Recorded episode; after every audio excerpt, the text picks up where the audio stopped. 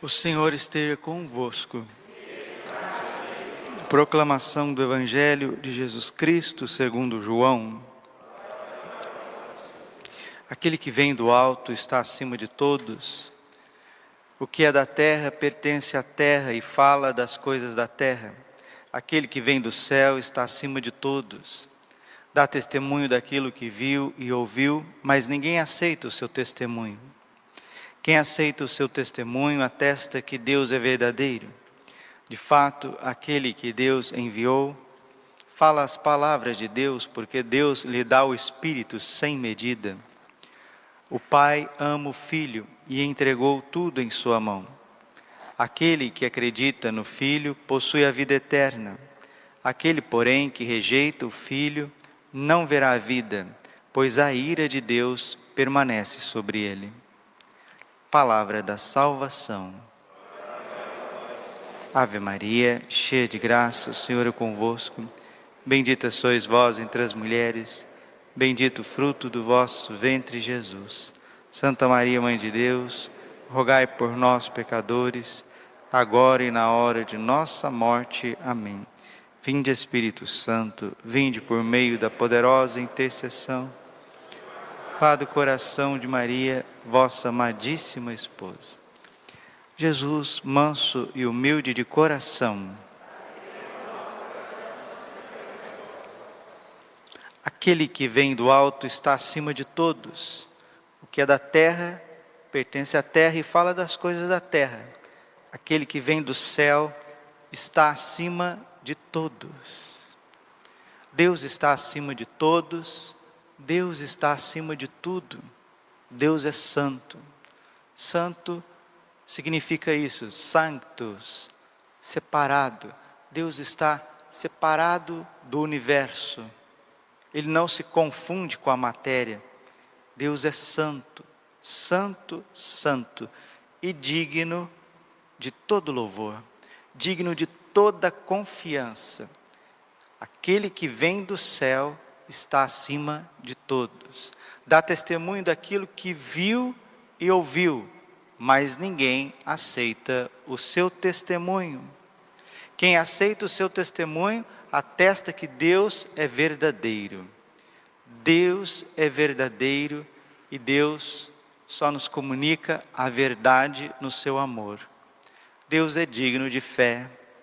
Nós precisamos, todos nós, todos os seres humanos, precisam abrir o coração aquilo que pode nos salvar. O que, que nos salva, Padre? Somente o Evangelho pode nos salvar. A religião judaica estava decrépita, estava envelhecida no seu legalismo e nas suas injustiças. Deus visitou, não mais através de um profeta, o último foi São João Batista, o maior de todos os profetas, mas através do próprio Filho. O próprio Deus se fez homem para instruir os homens, para educar os homens, para curar os homens, para nutrir o coração do ser humano com a sua palavra, com a sua presença. Deixou uma igreja na face da terra, una, santa, católica e apostólica, derramou o Espírito Santo em Pentecostes sobre a Virgem e os apóstolos e enviou os apóstolos em missão a todas as nações. Aquela pesca milagrosa que vimos em João capítulo 21, quando Jesus pediu para eles jogarem a rede, e eles jogaram a rede e vieram 153 grandes peixes. São João faz questão de colocar o número exato de peixes. 153 eram os povos conhecidos da época. E Jesus já tinha dito aos apóstolos: Vocês que deixaram tudo, eu vos farei pescadores de homens. Eles eram pescadores simples da, da Galileia e o Senhor os transformou em pescadores de homens. Agora, como que o maior império que houve sobre a face da terra, que é o Império Romano, como que o império se curvou diante de doze homens simples, doze galileus, homens rudes, sem instrução, sem cultura, sem formação.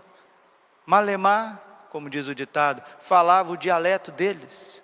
e um império que não se curvava diante de nada e nem de ninguém, até os próprios deuses estavam a serviço dos imperadores, vão se curvar diante de homens simples, mulheres, discípulas simples, que tinha como força a verdade, como força o amor. E é assim que a igreja precisa continuar o seu caminho. E Jesus disse em Mateus 24, é o discurso escatológico, mostra para nós o script do fim dos tempos. Porque antes que venha o fim do mundo, haverá um grande reset, mas não da parte dos homens, mas da parte de Deus, onde Deus vai purificar a face da terra. É tão bonito quando você vem de manhã, acorda de manhã, você olha no horizonte, você vê o sol, você vê a aurora, o nascer do sol, tanto o nascer do sol como o pôr do sol. Hoje, enquanto vinha, olhava o nascer do sol, como que o céu estava bonito, entre luzes e sombras. É assim que nós vamos vivendo nessa terra, entre luzes e sombras. O joio está por todo lado, mas o trigo também existe. E Deus permite que o sol brilhe sobre os justos e os injustos. Deus faz chover sobre os justos e os injustos. Somos nós meus irmãos, na nossa responsabilidade individual, no nosso livre arbítrio, que, de, que temos que dar a nossa confiança a esse testemunho verdadeiro de quem veio do céu, quem veio da eternidade, quem tem um reino eterno que não perece. E a falta de catequese, a falta de doutrina, a falta de conhecimento bíblico é tão grande que as pessoas acham que o céu é uma coisa fantasmagórica, uma coisa distante, destituída da matéria. Não, não, não, nós não somos, já falei isso, nós não somos fantasminhas. Nós não somos anjinhos, onde o anjo tem a sua natureza espiritual. Anjo é anjo. Nós temos matéria e nós teremos matéria por toda a eternidade. E Cristo ressuscitado, ele tem o seu corpo material glorioso. Nossa Senhora está ressuscitada com o corpo material glorioso. O reino dos céus não é o reino de quem está sonhando, de quem tomou um calmante e só fica sonhando. Isso que está na cabeça de gente. Está na cabeça de gente, está na cabeça de cristão, está na cabeça de católico. O reino dos céus é algo estrondoso e começa dentro de nós. E nós precisamos crer e viver à altura desse mistério. 1 Coríntios, capítulo 15, versículo 19. Se é só para esta vida que colocamos a nossa esperança em Cristo, somos de todos os homens os mais dignos de lástima. Somos lastimáveis. Somos dignos de dó. Se fosse, se foi só para este mundo que você vem na igreja, se for só para este mundo que você reza o seu rosário, se for só para aqui, agora que você acorda de madrugada, para fazer as suas orações, graças a Deus, lá com o Frei Gilson, com o Instituto Hesed e com todos os outros, se é só para este mundo que você gosta de ouvir as homilias, de meditar sobre as homilias, você está dizendo o Espírito Santo, você é digno de dó, você é digno de lástima, você é lastimável porque você reduziu tudo que Deus quer fazer e está fazendo à sua cabeça. E a cabeça da gente, às vezes, é uma cabeça teimosa, teimosa. Nós somos teimosos diante de Deus, muitas vezes somos teimosos conosco mesmo, teimosos com o próximo. E a falta de fé é isso, é a eterna teimosia. O que é o inferno? A eterna teimosia de Satanás, a eterna teimosia de Hitler, a eterna teimosia dos assassinos, dos estrupadores, a eterna teimosia do mal. Por isso que aqueles que não abrem o coração a essa luz misericordiosa que é Cristo, que é o Espírito Santo, que é o amor do Pai, que vem de cima, que vem do alto, que vem para perdoar, vem para perdoar. 1 Timóteo 2,4, Deus deseja que todos os homens se salvem e cheguem ao conhecimento da verdade. Qual que é a verdade? O Senhor é um grande teimoso. A senhora é uma grande teimosa. Essa que é a verdade. E a senhora precisa se arrepender da sua teimosia. O Senhor precisa se arrepender da sua teimosia. Você é um grande teimoso diante de Deus. Essa é a tua verdade. E se você não enxergar isso nessa vida, você vai enxergar no purgatório. Se você for purgatório, porque se reinar a soberba, se reinar a teimosia, você está se excluindo de Deus. Continua o Evangelho. Continua o Santo Evangelho. Quem aceita o testemunho, atesta que Deus é verdadeiro. Que testemunho? Que Jesus morreu por conta das nossas teimosias, dos nossos pecados. Morreu porque nos ama de verdade. Morreu porque quer nos dar a eternidade, uma vida feliz, bem-aventurada desde já. De fato, aquele que Deus enviou fala as palavras de Deus, porque Deus lhe dá o Espírito sem medida. O Espírito Santo é que faz com que você se olhe conforme Deus te vê. E é isso que São Pedro está dizendo, a teimosia dos judeus. E disso somos testemunhas, nós e o Espírito Santo, que Deus concedeu àqueles que lhe obedecem. Deus concede o Espírito Santo sem medidas a Jesus, porque ele é obediente até a morte e morte de cruz. Filipenses 2:8.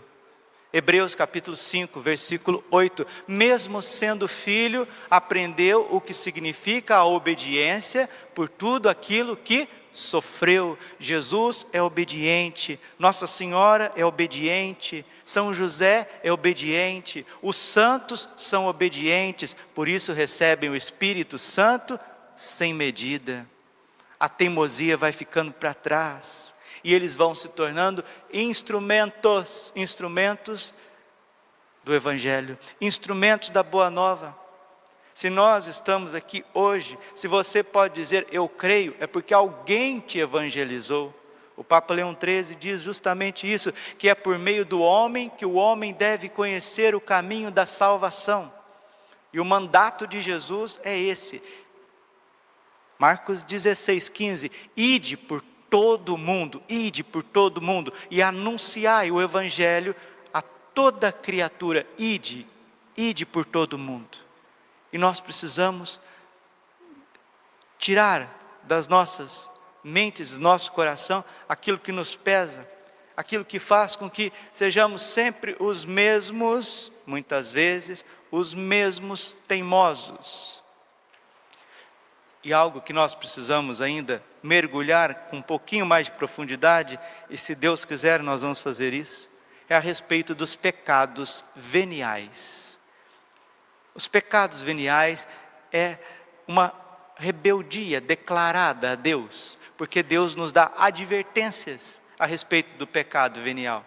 E nós dizemos: não, o Senhor quer de um jeito, mas eu vou fazer do meu jeito, é assim que vai ser, e fica quietinho por aí.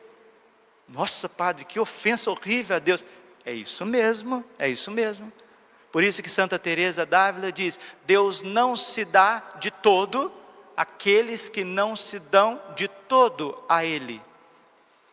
E ontem, ao fazer uma visita a uma família que precisava muito, uma família que está passando por enfermidade, uma família, pessoas muito simples, muito simples, vivendo necessidades básicas, e a senhora, que estava grávida, já tinha quatro filhos, está grávida do quinto, fazendo a visita. E nós falávamos a respeito justamente disso, que Deus foi ao encontro, está indo ao encontro de cada um, mas é preciso obedecê-lo. E a senhora disse, na simplicidade dela, é isso mesmo, padre, nós temos que obedecer, é nas pequenas coisas, ela disse isso, porque é as pequenas coisas que vão fazer a diferença na nossa vida.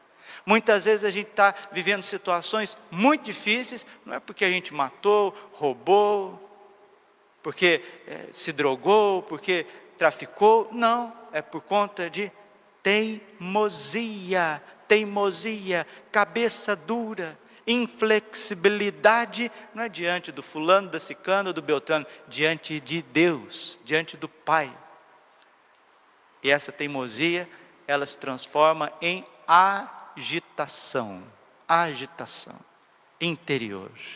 A pessoa fica agitada, a pessoa fica é, com pavor, com pânico, a pessoa fica, perde a paz, ela perde a sintonia com Deus. Ela pode até rezar o terço, ela pode até vir à missa, ela pode até comungar, mas ela não tem paz, ela não tem sintonia com Deus.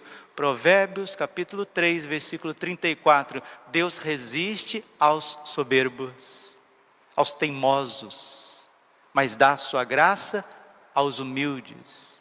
Aos humildes é aqueles que obedecem. Qual que é o primeiro fruto da obediência? a humildade. Só obedece quem é humilde. Só quem acolhe quem é humilde. E é isso que Nossa Senhora quer nos ensinar nesses tempos, porque estamos vivendo em tempos de pestes, de fome e de guerras. Peste, fome e guerras. Esse é o cenário da década de 20. Pestes, fome e guerras, conforme está em Mateus capítulo 24. E o único caminho que nós temos para trilhar nessas dificuldades dos nossos tempos é a santidade. E ninguém vai ser santo sem uma dose considerável de obediência, de humildade e de uma abertura grande ao Espírito Santo que dá, se dá, se derrama aos pequenos. No dia 29 de agosto de 1983, Nossa Senhora em Medigore, no começo das aparições, ela deu uma mensagem muito bonita que a gente deve refletir durante todo esse dia e durante toda a nossa vida. Ela diz assim: Filhinhos, não se agitem, não se preocupem.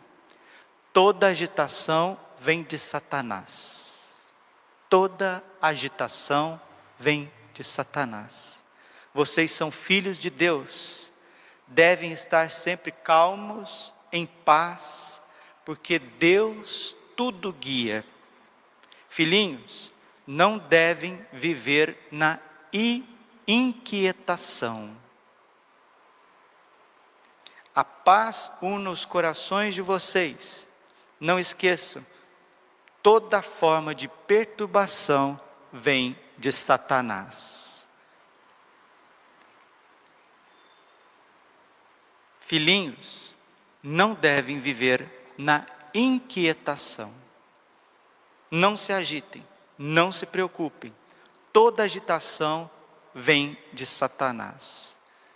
São Paulo, quando ele vai falar aos filipenses, ele está preso, está sendo torturado, está passando por grandes provações, está doente, está com fome, está com uma pressão psicológica tremenda e ele escreve Filipenses, a carta aos Filipenses, chamada Carta do Cativeiro. Filipenses era a comunidade preferida de São Paulo. E no capítulo 4, versículo 4, ele diz: Alegrai-vos no Senhor. Repito, alegrai-vos. Não vos inquieteis com nada. Não vos inquieteis com nada. Isso é fruto da obediência. E deixa eu ser mais claro, mais prático e a gente termina. Obediência significa quando você vai fazer uma confissão e o sacerdote te dá um mandato da vinda de Deus, que vem da boca de Deus, você ouve aquilo e não obedece. Que clareza! O padre falou na confissão, o diretor falou na direção. Você foi rezar, você pegou a Sagrada Escritura, você foi meditar no seu quarto diante do Santíssimo, Deus te falou e você continua resistindo, você continua teimando. Isso leva à agitação, à perturbação, e aí onde as pessoas começam a entrar no caminho do pecado. Aí vem os pecados mais graves, as iras, as rixas, os ciúmes, as tristezas, o ódio, os julgamentos, a pornografia, a fornicação, o adultério, Porque a raiz está tudo ali, numa teimosia contra Deus. E o Evangelho hoje, ele termina dizendo isso: que aqueles que resistem à ação de Deus, aqueles que resistem ao amor de Deus, aqueles que resistem a esse amor manso, humilde, terno de Jesus, a ira de Deus permanece sobre eles. O que é a ira de Deus, Padre, na Bíblia? É a justiça. Se você não quiser entrar pela porta da misericórdia, que é a porta da humildade, da obediência, a porta da mansidão, da serenidade, do voltar atrás diante do nosso Senhor e Deus, você vai ter que passar na porta da justiça. E não é porque nós dois estamos aqui, nós três, nós dez, nós mil, nós somos eu sou padre, vocês são batizados, que está tudo resolvido, agora eu morro, vou para o céu, está tudo certinho. O Papa Inocêncio III, que foi um dos melhores papas da igreja, apareceu a Santa Lutgarda na sua cela pedindo oração, porque estava queimando no purgatório. Sabe por quê? Foi teimoso, teimoso. Que Nossa Senhora nos livre disso. Ou a teimosia sai do seu coração, ou você vai ser dominado pela agitação. E a Virgem está dizendo para nós: toda agitação vem de Satanás. Nós precisamos obedecer, confiar, deixar Deus tirar as mínimas coisas. O padre Rodolfo Komerck, que é um padre salesiano polonês que trabalhou no Brasil, está em processo de beatificação da Diocese de São José dos Campos, São Paulo. Dom Milton conheceu o padre Rodolfo Komerek. Dom Milton sempre dizia isso para mim, lá no seminário, para nós, que a santidade consiste numa multidão de pequenas coisas. Padre Rodolfo Komerek. A santidade consiste numa multidão de pequenas coisas. E o eclesiástico diz: aquele que descuida das pequenas coisas cairá pouco a pouco. E Jesus disse a São Dionísio Areopagita que aqueles que não evitam o pecado venial, ele não preserva do pecado mortal. Às vezes a gente pode ficar a vida inteira dentro da igreja do mesmo jeito, do mesmo jeito. Isso é sinal de resistência ao Espírito Santo.